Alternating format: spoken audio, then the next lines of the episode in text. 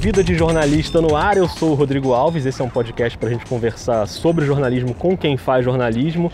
Hoje eu estou de volta aqui ao prédio onde funciona a redação da Globo News para conversar com um jornalista que vocês já viram muitas vezes na tela da televisão e aqui no podcast vocês não vão ver mas só pela voz eu tenho certeza que vocês já vão reconhecer. Estou muito feliz de receber hoje no Vida de Jornalista o Ariel Palácios, correspondente da Globo News em Buenos Aires há mais de 20 anos para tratar dos assuntos da América Latina, também no Sport TV, no Redação Sport TV, Revista Época, enfim, uma trajetória no Estadão também bastante relevante. Ariel, queria começar te agradecendo demais por tirar esse Eu que agradeço, para mim é uma honra. E pedindo desculpas por interromper suas férias, que eu sei que é um momento importante. As, as férias no Rio sempre são férias barra trabalho. Não, não, é um mix, é um híbrido de férias, é. mas para mim é um prazer. Eu sei que não é a primeira vez, eu lembro ano passado de você na bancada do Redação sim, também, sim, sim, você sempre aproveita ali. E nessa segunda-feira, dia 11 de fevereiro, você estava na bancada do uhum. Estúdio I, que é sempre um motivo ali de alegria você sentar ali com a galera que você conhece bem, porque você está sempre participando pelo telão. E foi interrompido, obviamente, pela notícia triste da morte do Ricardo Boechat, que foi anunciada durante o programa. A Maria Beltrão anunciou ali, estava no ar e interrompeu uhum. uma, uma matéria para anunciar. Queria até começar te perguntando isso. Como é que foi aquele momento ali para vocês? Imagino que tenha sido tenso. Foi, olha, foi eh, a ideia original era que eu ia falar bastante sobre a situação na Venezuela. Sim. É, mas aí logo no começo do programa foram surgindo novas notícias sobre a tragédia dos rapazes do Flamengo. Isso foi ocupando mais espaço até que eu comecei a pensar, e será que vamos, pelo visto, acho que teremos pouco tempo para falar de Venezuela, já que estão uh, surgindo dados eh, sobre mais graves sobre a tragédia ali do Flamengo. Uh, uma hora começamos todos a receber mensagens pelos celulares que o Boixá havia falecido. É, mas ainda não estava confirmado oficialmente. Foi até, um, de certa forma, uma espécie de adaptação, de período de adaptação, porque aí uns 7, 8 minutos depois tivemos a confirmação que o Boixá era ele que havia falecido. Então, é, digamos, foi uma surpresa terrível, não foi de sopetão, porque Sim. tivemos aí uns 5, 7 minutos de dúvida se é que era ou se é que não era. Uhum. Né? E aí finalmente nos confirmaram essa outra tragédia da morte dele. É sempre um baque, especialmente para aquelas pessoas que o conheceram e mais ainda as pessoas que trabalharam alguma vez com ele. Não era meu caso, eu o conheci uma vez num jantar, eh, muito simpático, muito irônico, muito bem-humorado há uns 10 anos que eu tinha tido esse jantar com ele no Prêmio Comunique-se, mas é, eu vi que era mais impactante nas pessoas que o conheciam. E horas depois, falando com pessoas, é, o cara de, um bar, com um motorista de táxi, com uma dona de casa, uma amiga nossa que é dona de casa, e que, que para ela era essencial poder ouvir o Boechat todas as manhãs. Tinha uma e intimidade hoje, ali, Exato, né? e hoje ela estava arrasada porque ela falou, é, agora não, vai, não vou poder mais ouvir aquela voz, que para ela era quase como um parente. É, claro. Né, que entrava na casa dela todos, as, todos os dias. É, eu imagino que até para os jornalistas que estavam ali, sim, é um sim, momento sim, difícil. eu trabalhei com ele no Jornal do Brasil, hum, ele teve uma hum. passagem rápida pelo JB, mas tive uma passagem muito marcante com ele, quando teve uma leva de demissões no JB. Ele entrou com essa incumbência de demitir 70 pessoas, era uma coisa que acontecia com alguma frequência no Jornal do Brasil, já em crise, e ele me colocou na lista de demissão sem me hum. conhecer, e aí algumas pessoas foram ali tentar interceder e eu tive uma lição de jornalismo dele ali que ele me falou: ok, você vai ficar, mas você tem um mês para me provar que você merece ficar. E eu fiquei um mês trabalhando com ele diretamente, ele me passava as pautas, ia me testando ali, me avaliando. Impressionante. É, e é impressionante porque mostra como ele acreditava no jornalismo, sim, sim, né? Sim, Qual é a melhor forma de testar um jornalista se não colocá-lo ali para fazer jornalismo? E foi o que aconteceu. Agora, Ariel, falando um pouco da sua trajetória, primeiro o início da sua trajetória, porque muita gente tem dúvida se você é argentino, se você é brasileiro. Eu sou brasileiro, então, mas brasileiro nascido no exterior como tantos outros brasileiros que nasceram no exterior, como mais argentinos. Clarice Lispector, Sim. como o Boechat. O Boechat, o Boechat que era filho do é. diplomata e nasceu lá, é, a Clarice Lispector, que nasceu na Ucrânia, mas ninguém diz a Isso. escritora ucraniana Clarice Lispector, né? É, ninguém fala o imperador de Portugal, Dom Pedro I, a gente fala o imperador do Brasil, Dom Sim. Pedro I, porque foi, né? E nossa, Gianfrancesco Guarnieri, Vladimir Herzog falando de jornalismo, né? Que tinha nascido na Croácia, ninguém fala o croata, eh, jornalista brasileiro assassinado na ditadura, não, o brasileiro Vladimir Herzog. Então, evidentemente, sem ter a importância deles, mas comigo é o mesmo caso. Eu sou um brasileiro nascido fora. Eu nasci em Buenos Aires É, é, meus pais tinham vindo para São Paulo para trabalhar. Meu pai era engenheiro, numa época uhum. que o Brasil estava naquele no denominado é, milagre econômico brasileiro. Eles se casaram em 64. A minha mãe ficou grávida, é, preferiu voltar a dar à luz em Buenos Aires, porque aí tem um motivo específico. A, a minha família materna vem são tem duas gerações de obstetras. A ah, é? primeira leva de obstetras mulheres da América Latina, a minha bisavó era uma delas, em 1922, é, a avó da minha mãe. Então ela preferiu voltar a dar à luz. Sentiu é, mais confortável. Mais né? confortável. A minha bisavó, não, a minha Sim, claro. a avó dela não fez o parto, mas ah. estava ali participando, olhando. Né? E aí você é criado e, depois aí, em Londrina. Sim, né? aí logo depois voltamos para o Brasil.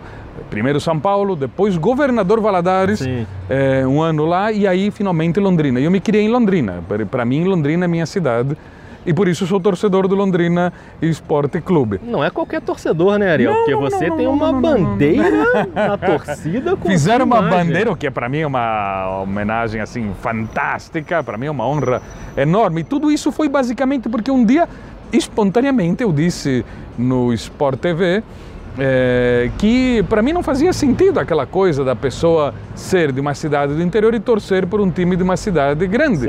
É, há pessoas que torcem, para pessoas, digamos assim, de Maringá, do norte do Paraná, que torcem por um time do Rio. Aí você pergunta, ah, você morou no Rio? Não. não. Ah, você vai para o Rio com frequência? Não, nunca estive no Rio. Mas você torce por um time do Rio ou de São Paulo ou pessoas que torcem pelo Barcelona é. só porque tem sucesso e nunca estiveram em Barcelona, não tem nenhuma afinidade com a cultura catalã. Não, eu trabalho com basquete, a NBA tem muito isso. A pessoa Exatamente. torce para o Boston Celtics sem nunca ter sem ido nunca a Boston. Ter ido né? a Boston né? É. Então, é... eu acho estranho, digo, é. não, eu não proíbo essas pessoas de torcerem por quem claro. quiserem. Podem torcer pelo Tigre de Vladivostok, se quiserem. Né? Tem um time lá chamado assim. Mas eu me criei em Londrina, Londrina é a minha cidade, para mim a coisa lógica, naturalmente lógica, é torcer é, pelo Londrina Esporte Clube. Mesmo que tenha sido um time que, na maior parte da minha vida, agora nos últimos tempos está indo bastante bem, é. mas na maior parte da minha vida é um time que uh, teve afundado em problemas, sim, sim. na decadência tal.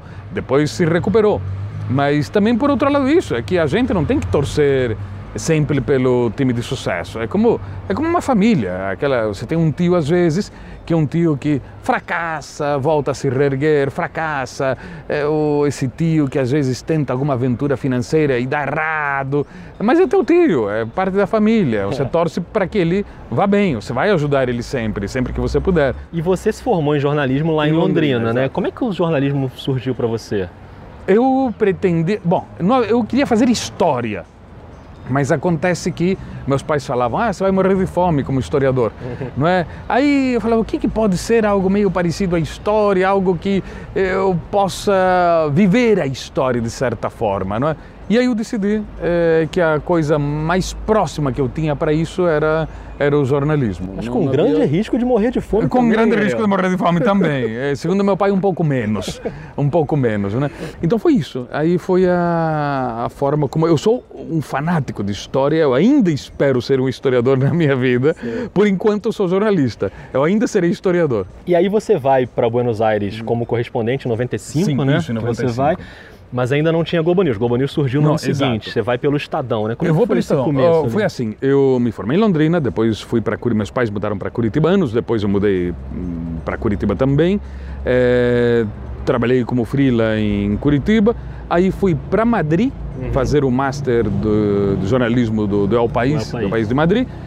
Trabalhei no El País, fiz o master, depois fiquei como freelancer, voltei para Curitiba e a minha ideia era pegar um trabalho logo em Curitiba e fazer um pé de meia para procurar trabalho tranquilamente em São Paulo. Aí comecei, uh, reencontrei a minha ex-professora de italiano, começamos a namorar, aí o plano de ir para São Paulo foi ficando meio longe. Aí uma hora falei, olha, há muito tempo que eu não vou para Buenos Aires, estava com a ideia de ir uma semaninha para Buenos Aires, perguntei se ela queria ir comigo, fomos para Buenos Aires e ali reencontrei o Juan Jesus Aznares, que era o correspondente do jornal É o País, de Madrid, em Buenos Aires, que eu conhecia de Madrid. Eh, fomos tomar um café com ele e ele me disse: Pues hombre, joder, este, aqui em Buenos Aires quase não existem corresponsales brasileiros, né? Ora, quase não tem correspondente brasileiro aqui em Buenos Aires. E naquela época só tinha a Folha e a Gazeta Mercantil. Uhum. Ele falou: Por que você não se oferece para alguém? né, para algum meio de comunicação brasileiro. Aí comecei a telefonar para um monte de lugares. E aí o único lugar onde me falaram, olha, talvez, pode ser, quem sabe, se você for para lá a gente vai vendo, né, que era o estado de São Paulo. Aí comecei com o estado de São Paulo, primeiro como freela, depois me contrataram. Sim. E um ano depois disso, surgiu a CBN, em junho, julho de 96. Em outubro de 96, quando me ligaram um dia da Globo News, falaram, somos da Globo News, somos um canal novo, estamos montando aqui, vamos estrear daqui a alguns dias, gostaríamos que você trabalhasse com a gente, te, ouvimos- te ouvimos na CBN e tal, você já fez TV alguma vez? Nunca fiz TV? Ah, mas então, olha, no começo vai ser só por telefone e tal, Sim. tal, tal. Então era como se fosse uma espécie de rádio. Aham. É, também, a- a- quando entrei na CBN, nunca tinha feito rádio antes da Sim, minha vida. sim. Então, tudo foi ali uma... debutando em tudo Aham. ali na... E aí foi como comecei a fazer a Globo News em 96, desde o, início, desde os primórdios da Globo News e estou aí. E aí depois, posteriormente, eh, lá para 2015, comecei a colaborar com frequência para o Sport TV Aham. e agora colaboro com frequência ali para o Redação Sport TV, para o programa. Agora, Ariel, quando a gente pensa num correspondente, geralmente tem aquela imagem clássica do correspondente que fica ali na rua, na calçada, com um ponto turístico ali atrás da cidade. E você tem uma marca muito forte que é o seu cenário, né? O escritório, a biblioteca, os livros. Isso foi uma coisa intencional ou foi mais uma questão de logística? Como é que foi? Eh, Foi um pouco de tudo. Intencional não foi. Eh, Foi, foi um teste. Eh, Como eu disse, primeiro a gente fazia tudo por telefone. Começamos a usar câmera. Eh, De vez em quando fazia alguma reportagem de rua com cinegrafista e tal, mas a transmissão com câmera desde um ponto fixo, determinado, para fazer constantemente, eh, surgiu em 2007, se não me engano, foi quando surgiu o Estúdio I, que eles precisavam uma participação com a câmera. E aí então instalamos a câmera e aí a ideia original, não havia ideia original, bom, qual, que- qual que vai ser o fundo, Sim. né? de onde vou transmitir. Aí eu mostrei uma imagem e falei, olha, posso transmitir aqui. Aí falou, bom, provisoriamente, nesses primeiros dias vamos usar esse fundo ali, essa biblioteca. Depois a gente vê. Eh, talvez coloquemos um banner, talvez não, não sei. E aí, finalmente aconteceu, usamos o, a biblioteca. Sim. Que algumas pessoas pensam que é um fundo falso, que é, uma. Que a é uma... gente na, na redação do Globoesporte.com, a gente ficava te vendo e a gente até brincava com isso. A gente falou, poxa, o Ariel podia ter uma mochila com fundo de biblioteca para poder andar pela cidade. E tá na academia, fazer a transmissão dela. Mas não, é, é um, é um fundo verdadeiro, a minha biblioteca. Quer dizer, aquele é um pedaço da minha biblioteca. A minha, minha biblioteca é um pouco é, mais ampla do, Sim, que, do que isso. Então, é, foi isso. Foi a- ficou na biblioteca e continuou sendo biblioteca. E Hoje tem uma mística ali, a gente fica tentando É, o que que são, é, que porque aí tem um pouco de tudo, porque ali tem uns bonequinhos, tem o Pernalonga, tem o Demônio da. Tasmânia, tem um bonequinho, tem um bonequinho do Kirchner, É. tem uma caixa da Alfajores Kirchner. É, Tem aquela frase, careless é, talks, Careless Talks, lives. Lives, que é um pôster ali em inglês da Segunda Guerra Mundial, um, um pôster muito interessante, porque é um pôster de propaganda dizendo, olha, vocês ingleses tomem cuidado com o que falam, porque o inimigo pode estar ouvindo. Então, sei lá, um soldado podia comentar com outro no ônibus, ah, agora meu, meu pelotão está sendo deslocado para Northumbria, não é? E alguém podia dizer, ah, esse pessoal, será que vão fazer uma invasão desde ali e tal e tal? Então, quer dizer... Não tem a ver com jornalismo Tem a também. ver essa com- frase. muito com jornalismo e muito a ver com política, não Sim, é? sim. Que as pessoas... É. né? E, E a gente fica olhando ali os livros também, tentando ver se a gente acha ali um Cortázar, um Borges, um. Ah, os Cortázar e. Borges estão do outro lado, não. Ali, Como é que é a ali sua desse lado relação com a literatura Eu argentina? adoro literatura, de forma geral. Eh, gosto muito da literatura argentina, especificamente de Borges, de Bioy Casares, do Cortázar. Não é? Eh, eu, eu me inspiro no Borges, quando às vezes estou assim, tentando achar... O Borges era um cara genial para sintetizar as coisas. Ele falava... Ele dava muitos dados em poucas frases. Eu Aham. acho isso fantástico. É, e ele falava isso com elegância ainda por cima. Então eu tento, eu tento me inspirar nele. Às vezes quando eu estou assim, sem inspiração, de como é que eu posso é, reduzir a, a poucos caracteres um, toda essa montanha de informações. Aí eu pego um texto do Borges, dou uma olhada, Legal. aí desce o santo do Borges e aí eu, e aí eu tento fazer um texto que não chega nem aos, ao dedinho do mindinho do pé do Borges, mas pelo menos tenta ser sintético. O Borges e o Cortázar já tinham morrido quando você foi pra lá, mas o Bioy Casares sim, ainda era vivo. Você Boi chegou a Casares eu entrevistar, não? entrevistei. Eu entrevistei Ah, três vezes. Nossa. Um cavalheiro, um cara genial. Eu entre- entrevistei três vezes. A última vez foi acho que em 99, um pouco antes dele, dele morrer. Genial, uma lembro que- figura estupenda, estupenda, estupenda. Nessa época da história do Boechat que eu contei, eu trabalhava no caderno de literatura do Jornal do Brasil e para mim era uma coisa tão mágica conseguir entrevistar escritores que a gente admirava, assim, né? É uma relação que o jornalista tem um pouco isso. Sim, sim. Eu nunca consegui entrevistar o sábado. Pedi um monte de vezes, mas o sábado era muito é. complicado para dar entrevista. E a única vez que eu pude pegar o sábado de perto? Eu cheguei, ele tinha participado de uma palestra e ele estava sentado numa salinha como se fosse ali descansar um pouco, tomar um café. Eu me aproximei dele, falei: Boa tarde, senhor Sábado. Olha, sou Ariel Palácios. É, na matéria que eu pretendia era para o Estadão, sou correspondente uhum. do Estado de São Paulo e tal. E ele me levantou a mão, me cumprimentou, como para me apertar a mão. E aí ele pegou do meu braço e me falou: Por favor, chame uma ambulância. Nossa. Aí eu falei: Putz, grila. Aí eu ia entrevistar o cara, aí eu avisei o pessoal da, da, da instituição onde ele Sim. tinha ido dar palestra, eu falei, ele está passando mal, aí levaram ele, é, ele estava passando mal mesmo, do estômago, Nossa. e aí eu falei, bom, fiquei sem entrevistar. Se ele tivesse, se ele tivesse dado entrevista antes de ter passado mal, a derradeira entrevista de sábado, é verdade. Né? Mas enfim, não, brincadeira, mas é, aí não deu. Não Era deu. muito complicado, sábado é. não deu. Imagina, e uma outra marca sua, além da questão do cenário que a gente falou, é a sua elegância. Você está sempre trajado elegantemente. Inclusive agora, é podcast, as pessoas não estão vendo, mas eu garanto que o Ariel está super elegante. Eu estou com terno bege, camisa celeste e uma gravata azul marinha com pontinhos com poá é, meio para tempo. A gente vai fazer uma foto daqui a pouco e vai botar no Twitter. Mas aí eu lembro do Gay Talese, escritor Sim, americano, que também é super elegante. E ele falava né, que o jornalismo para ele é sempre uma ocasião especial, então uhum. então por isso que ele se veste dessa maneira. Tem a ver com o que você pensa também, não? É um pouco isso? Hum, não, não necessariamente, mas eh, pensando agora no que Gay Talese disse, faz totalmente o sentido. Eu posso começar a, a repetir essa frase é, citando, quoting lá o, o Gay Talese, mas é, não, mas eu acho que é, a gente tem que tratar o entrevistado sempre bem. Né? Então, por exemplo, eu, a uma parte sempre, quase, quase todas as entrevistas eu vou de terno e gravata, a não ser que seja evidentemente terremoto no Chile, não claro. vou estar lá de terno e gravata, não é? é? Então, em algumas circunstâncias, mas por exemplo, eu já entrevistei roqueiros de paletó e gravata. É. É, porque se eu entrevisto um economista, um ministro, é, um escritor de paletó e gravata, por que, que não vou entrevistar um roqueiro? Claro. Teria que me vestir como um roqueiro para entrevistar o cara? Não é uma jaqueta de couro, uma camisa rasgada, fazer um hang loose? Não, não, não, não, não, não tem que ser necessariamente isso. Aí ah, uma coisa muito engraçada, eu entrevistei duas vezes o Fito Paz, Sim. o roqueiro argentino é, com uma diferença de cinco anos entre a primeira e a segunda entrevista. Quando cheguei para a segunda entrevista, na primeira eu tinha ido de terno e gravata, quando cheguei para a segunda entrevista, era numa chácara, me falaram, olha, espero, espero o Fito Paz aqui, né? Eu sentei, numa espécie de sofazinho num jardim, fiquei sentado e o Fito Paz veio por trás, é, digamos, ele vinha de uma casinha que estava por trás, Sim. ele me viu de costas, se aproximou, quando virou e me viu, falou, ei, você, ah, boa tarde, muito prazer e tal. É, e eu chamando ele de Senhor Paz, Senhor Paz. Não ia dizer ele Fito, como se fosse um claro. íntimo dele.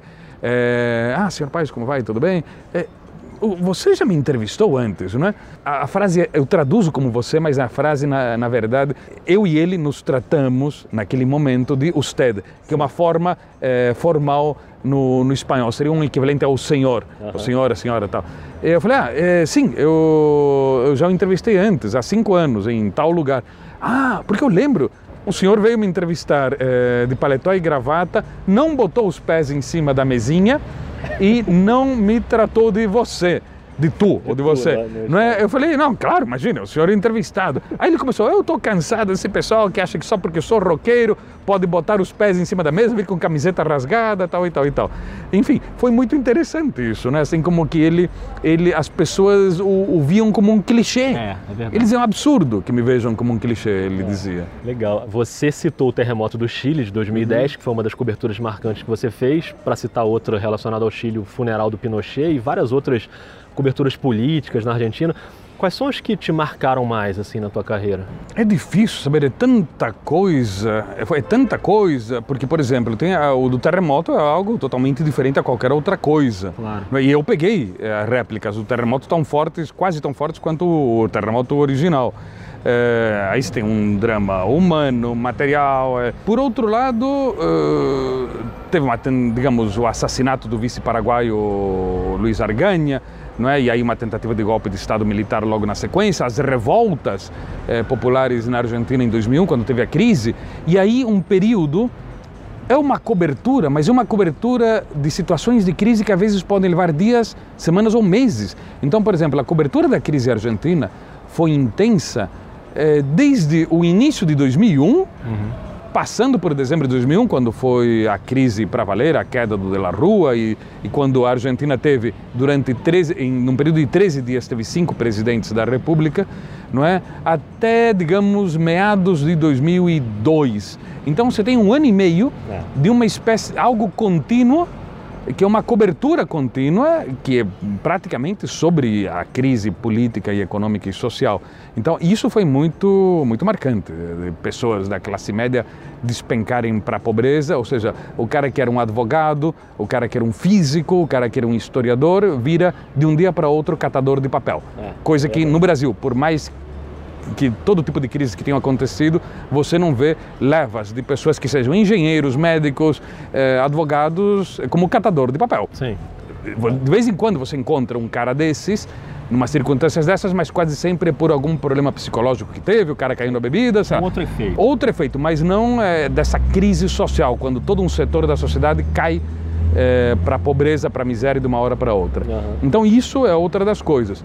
E aí você tem coisas que são é, coberturas que já entram num ramo da peculiaridade, porque coisas que a Cristina Kirchner dizia, que o Maduro diziam, que o ex-presidente Menem da Argentina, coisas que entram para o lado da bizarrice. Eu odeio usar a palavra bizarro como usam hoje em dia, assim, para qualquer coisa que seja diferente. Não, nesse caso, quando eu digo bizarrice é porque era algo totalmente esdrúxulo, totalmente diferente, totalmente peculiar. Né? Quando os, os presidentes é, piram na batatinha e começam a dizer coisas absurdas, é, que você vê aquela coisa patológica do poder, essa também é uma cobertura interessante, não é? De você pegar todos aqueles detalhezinhos de coisas dos do soberanos que não é só coisa que acontecia no século XVII ou XVIII, quando algum rei maluco eh, dizia, dava uma ordem absurda. Essas coisas continuam acontecendo. Ou dos soberanos, dos líderes, dos presidentes, dos ditadores que é, não enxergam a, a, miséria em que o povo está e gastam dinheiro em paradas militares, em festas, enfim. Isso também é importante. É importante Legal. mostrar esse lado que muitos pensam como Luís XIV, quando o Luís XIV dizia o Estado sou eu, eles é. acham que eles são o Estado. É, é verdade. É porque receberam X% por cento dos votos ou porque eles são presidentes, eles podem fazer o que quiserem. Não, isso aí era coisa da época dos monarcas absolutistas. Uhum. Nas democracias não pode acontecer isso. É verdade. Agora, queria que você falasse um pouco, já entrando aqui na nossa reta final, Sobre a imprensa argentina, eu agora em dezembro tive no Festival uhum. Piauí Globo News em São uhum. Paulo e o Hugo Alconadamon abriu o festival, né, do La Nación. E um cara que muito acostumado a coberturas de, de corrupção, uhum. políticos estão na cadeia por causa de reportagens dele e vários outros exemplos, né? O, o Diego Cabote, né, dos cadernos lá de corrupção, o, o Lanata, são caras que são conhecidos, né, por esse tipo de cobertura você consegue comparar de alguma forma como a imprensa argentina e a imprensa brasileira trabalham esses casos mais de corrupção que são muito comuns nos dois países? Tem alguma diferença entre um e outro? Eu fiquei muito impressionado com, a, com o rigor absoluto do Hugo na apuração ele e a é maneira muito, como ele protege. Ele, ele, especificamente é muito rigoroso, é. nem todos são assim. Sim, sim. Ele é muito rigoroso, ele é espetacular, brilhante, não é? é nem todos conseguem ser assim lá. É, ele eu acho que é o melhor caso dos últimos anos, não é? Uhum. Varia muito. Há investigações bem feitas, há investigações feitas nas coxas, há investigações de todo tipo, como aqui, bem feitas e mais ou menos, ou mal feitas. Não é? O que dá para dizer é que é aquela coisa de achar que a imprensa é inimiga, aquela coisa toda, na Argentina isso começou antes do, do que aqui não é? É com então, Cristina Kirchner. Com Cristina Kirchner, com Menem já começou uhum. e se intensificou com a Cristina Kirchner. Ali havia casos né? até de perseguição. Sim, sim, sim. Ali havia casos de perseguição ou, por exemplo, é, de falar só com determinados meios de comunicação e não falar com os outros, de cortar verbas públicas para uns e dar e multiplicar de forma exponencial é, para outros. Então, é, isso ficou muito claro. Né? E, e durante um período houve casos, isso pré isso em 2008, 2009, ou seja, antes que as redes sociais fossem tão fortes, também uma perseguição por intermédio dos militantes políticos. Então, os militantes políticos eh, peronistas xingando jornalistas nas ruas, coisa e tal. Não é? Isso talvez seria pior agora, se tivesse acontecido esse mesmo grau de perseguição governamental, talvez seria pior agora com as redes sociais, que é. É, é, tonificam, magnificam esse tipo de, de perseguições. Não é? E neste cenário, infelizmente, em que a gente vê como a imprensa, por muitos políticos, da esquerda ou da direita, da esquerda jacu e da direita jacu. Não é? A esquerda ilustrada e a direita ilustrada não, porque claro. são pessoas civilizadas, mas digamos, a maioria, que seria a esquerda jacu e a direita jacu, é, esse pessoal é muito agressivo e esse é um pessoal que se dedica a abastecer não só os militantes, pior ainda, os próprios políticos, às vezes presidentes, ministros, secretários, eh, parlamentares, se abastecem de fake news que surgem no Facebook, no WhatsApp. Yeah. O WhatsApp que é uma coisa assim, eh, eu uso o WhatsApp para eh, para me comunicar com os parentes, com os amigos, com o trabalho. E o único grupo de WhatsApp que eu tenho é o dos pais da escola da minha filha. Não recebo informação por WhatsApp porque basicamente a maior parte da informação do WhatsApp é como aquelas comadres de vilarejos, não é? que a dona Terezinha diz para a dona Maricotinha é. é, que o filho da dona é, Rosário é, foi atropelado na esquina ali da, da venda e no fim das contas o filho dela não foi atropelado, não passou nenhum carro naquela rua toda a tarde, não é? E o filho dela, na verdade, já morreu de câncer no pâncreas há cinco anos. É, Mas todo mundo, nossa, é verdade e tal, é, puxa, que coisa. Então, quer dizer, é, essa, essa crença, essa vontade de querer querer em algo, de querer acreditar em algo que não aconteceu, não é? As fake news. Que a gente viu muito agora, inclusive na eleição do Brasil. Que a gente viu muito agora, continua vendo, que isso também, é, digamos parece que há um apreço colossal por ter uma paranoia de estimação. Então você vê fascista, você vê comunista em tudo quanto é lugar, é. não é? E as pessoas como querem querem consumir esse tipo de coisas, né? É como se não conseguissem viver sem isso, como se tivessem é. uma espécie de dependência de drogas, não é? Desse tipo de, de informações. Se alimentam. É, disso. Se alimentam disso. Então é, é um problema que a imprensa tem que tem que lidar. Eu, todos os dias, me mandam mensagens e eu tenho que desmentir um monte de fake news, que o problema é, às vezes, não é só ingenuidade, é falta de pensamento lógico. Então, quando dizem, sei lá, 1 é milhão e 800 mil sírios estão vindo, descendo o Atlântico, rumo ao Brasil, para serem instalados em Goiás, e estão vindo em 13 navios, você diz, espera aí, 1 milhão e 800 mil em 13 navios, olha, não cabem 130 mil pessoas em um barco. É uma conta, não é? Né, é uma conta. Os maiores transatlânticos uh, reúnem 10 mil pessoas, uh, levam 10 mil pessoas de passageiros e tripulação. Então, uh, não tem como. Então, as pessoas simplesmente não param para pensar. Ou quando mandam mensagens, olha esse vídeo, essa manifestação em Caracas que está acontecendo agora, eu olho e falo, não, essa manifestação não é de hoje, essa manifestação é de maio do ano passado. As pessoas ficam bravas quando você corrige. Você está dando uma informação que as enriquece do ponto de vista informativo e elas ficam bravas porque você destrói é, o, aquela, aquela, aquele filme, aquela imagem que elas tinham montado na sua cabeça. É a verdade que elas gostariam de ouvir, é, que na verdade é exatamente. é fabricada ali, né? Agora, você, você, apesar de todas essas coberturas difíceis e super sérias que você fez, você também é um cara muito conhecido por um bom humor, uma, até uma ironia fina ali nos seus comentários que viram também uma marca sua. Isso é uma coisa mesmo do seu temperamento? Você acha que é uma coisa até necessária ali para caminhar com o jornalismo? Não, minha família sempre foi assim. É. A minha família sempre foi assim. Minha tia-avó, minha mãe, é, é, todo mundo sempre foi muito bem-humorado irônico. Não tinha jeito, não na... E o meu grupo de amigos de Londrina, uhum. é, nós tínhamos um grupo de três amigos que eram todos assim. Eu, eu acho que é uma questão de estilo, desde criança. Não sempre, sempre foi assim. Era um grupo de amigos meio nerds da época, uhum. nerds dos anos 80, não é? E éramos assim. Então é, ficou isso, somado à herança familiar, né? Então é é algo muito engraçado, porque a minha filha também tem essa é. veia irônica e tem sete anos apenas. Então eu queria até que a gente encerrasse com você contando uma história que eu fiquei sabendo que tem a ver com a sua voz, uhum. que é uma ocasião em que você fez uma auto-imitação para brincar com um ah, amigo. eu me auto-imitei. Foi assim, eu estava em Londrina, no colegial, eu estava na casa de um desses amigos, o Gabriel Lessa, e aí telefonou o Alexandre Horner, que era outro amigo. Eu estava na casa do Gabriel, mas eu atendi o telefone porque eu estava mais perto. Né? Eu peguei o telefone, atendi e aí eu vi que era o Alexandre. Aí o Alexandre dizendo algo assim como: Oi, tudo bem? Aqui é o Alexandre. Oi, Alexandre, tudo bem? Mas por algum motivo o Alexandre achou que era Gabriel? Não, é o Ariel. Ah, Gabriel, para de imitar o Ariel. Eu falei, mas eh, sou o Ariel.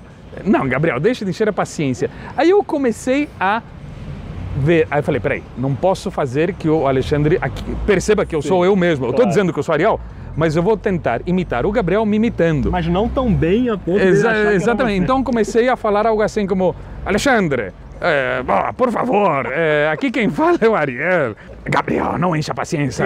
e o cara não acreditava. E o cara acreditava que era eu era eu. Na verdade, eu era eu, mas ele ele estava achando que era meu amigo me imitando. Nossa, mas é uma história com camadas de complexidade. Sim, não, o negócio foi demorando, porque ele foi ficando zangado é, com o Gabriel. Sim, claro. Não é? E eu falei, aí, e eu tonificando, cada vez mais forçando o sotaque para ver se ele. Eu já estava quase imitando um português, coisa que eu não sou. Por, Alexandre, por favor, olha, aqui quem fala é o Ariel. Deixa de. Você não está nem imitando ele direito, Gabriel. Muito bom. Ele muito não bom. acreditou, ele nunca acreditou. Ele morreu, infelizmente. Sério? E ele nunca acreditou. Passaram 20 anos, 30 anos e ele continuava acreditando que Nossa, não. Essa história dá uma boa dimensão do bom humor do Ariel Palácio. Ariel, eu queria te agradecer demais. Eu que agradeço. Por ter batido esse esse papo aqui. Tenho certeza que quem ouviu o episódio adorou. E assim a gente encerra mais um episódio do Vida de Jornalista. Bom resto de férias para você Muito e obrigado. bom trabalho na sequência, viu? Muito obrigado. Esse foi o papo com o Ariel Palácio. Se você está ouvindo no iTunes, deixa lá a sua avaliação nas estrelinhas, deixa também seu comentário. Se você está ouvindo no Castbox, é a mesma coisa, deixa avaliação nos coraçõezinhos, deixa um comentário lá também para a gente trocar uma ideia. Se está ouvindo no Spotify, compartilha com quem você acha que vai curtir também. Um grande abraço, um grande beijo para todo mundo. A gente volta na semana que vem. Até mais.